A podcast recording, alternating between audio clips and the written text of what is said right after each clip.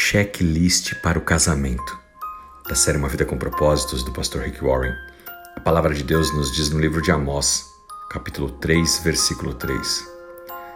Duas pessoas podem caminhar juntas sem concordar sobre a direção? Se você esperar pela esposa ou pelo marido perfeitos, nunca os encontrará. Deixe-me dizer por quê. Simplesmente porque ninguém é perfeito. Todos nós estamos quebrados, somos pecadores.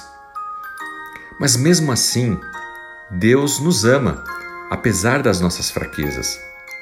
O que nós precisamos entender é que quando buscamos alguém para nos casarmos, essa outra pessoa também está quebrada, é uma pecadora também.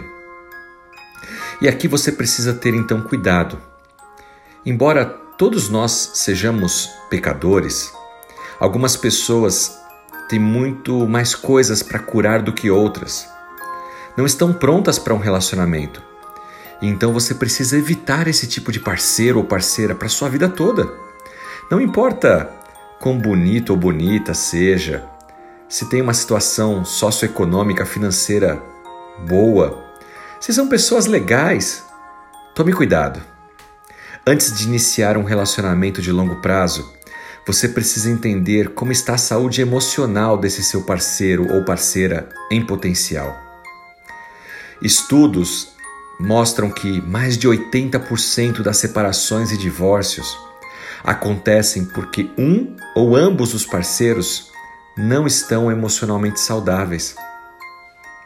Aqui está uma lista de verificação, um checklist de fatores sobre a saúde emocional, extraído da própria Escritura e que você deve observar na hora de eleger a pessoa com a qual você quer passar o resto da sua vida aqui na Terra.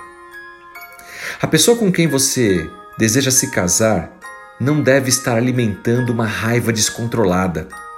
É isso que nos diz no livro de Provérbios, capítulo 22, versículo 24. Não faça amizade com uma pessoa de temperamento forte. Não se associe com alguém que se irrita facilmente. A raiva descontrolada revela profunda insegurança e baixa autoestima. A pessoa com quem você pretende se casar não deve ficar presa a nenhum tipo de vício. No livro de Provérbios 23, versículo 20, nos diz: para não nos associarmos com pessoas que bebem muito vinho ou que se empanturram com comida Nesse versículo é citado apenas o problema do vício com a comida e com o álcool. Mas na verdade, existem centenas de maneiras da pessoa se tornar viciada, e o vício atrapalha qualquer relação, especialmente com Deus. A pessoa com quem você deseja se casar não deve nutrir amargura. A amargura é como um veneno. No livro de Hebreus, capítulo 12, versículo 15, nos diz para nos protegermos contra o afastamento que a amargura pode nos fazer da graça de Deus. Ninguém se torne como uma planta amarga que cresce e causa muitos problemas com seu veneno. Você conhece alguém assim? Tome cuidado. A pessoa com quem você deseja se casar não deve ser egoísta. No livro de Provérbios, capítulo 28, versículo 25, diz que o egoísmo só causa problemas no final das contas, a causa número um do conflito no casamento é o egoísmo. Eu penso só em mim, eu quero as coisas para mim, não importa o outro. Quem quer se casar deve tomar cuidado com pessoas gananciosas. Provérbios capítulo 15, versículo 27 nos diz que a ganância traz tristeza para toda a família. Se você se casar com alguém que é ganancioso, sabe o que vai acontecer?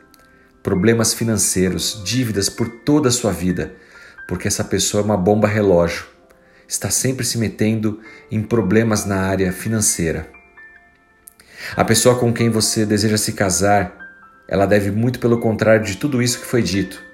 Ela deve ser generosa e gentil. A Bíblia diz que uma pessoa generosa prosperará.